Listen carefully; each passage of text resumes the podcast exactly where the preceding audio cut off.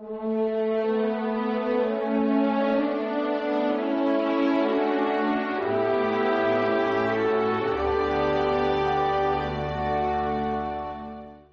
doy la vida eterna a mis ovejas.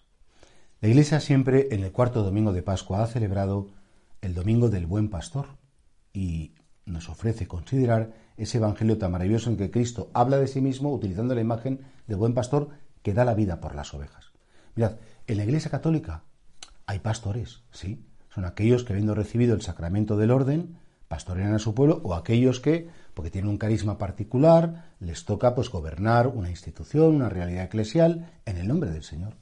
Pero no olvidemos que en la Iglesia Católica todos somos pastor, sí, perdón, oveja y pastor, porque también es verdad que tú en tu dimensión, en tu familia, eh, con tus alumnos o con tus empleados o con las personas que, que dependen un poco de ti, tú también tienes que ser un punto de referencia y aprender a dar la vida por aquellos que el Señor te encomienda. No, no, a mí que den la vida por mí, pero yo dar la vida por los demás, pues casi que no me apetece. pues sería como muy absurdo.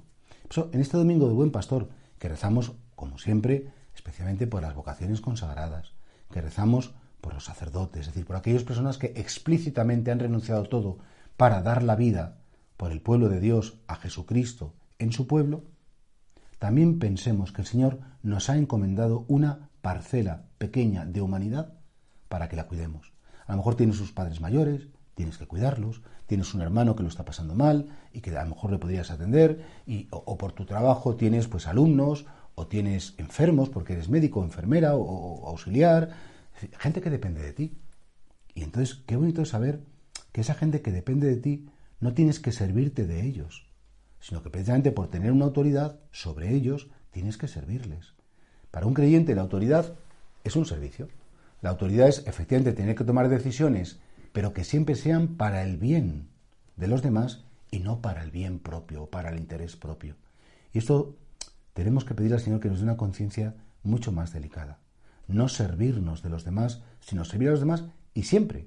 Además, decir, que es que, bueno, pues, a los trabajadores que tenemos empleados o las personas que, nos han dicho que cuidemos, es decir, ¿cómo podríamos hacerlo lo mejor? Porque además el Señor nos lo premiará.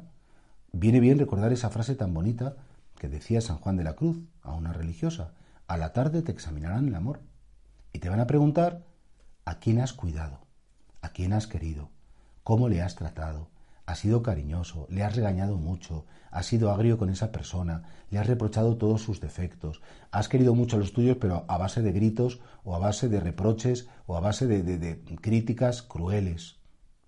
Importa saber amar, importa ser buen pastor y sobre todo importa mucho dar la vida amablemente, sin quejas, sin reproches, dar la vida amablemente por todas las ovejas y por todo ese rebaño que el Señor nos ha encomendado.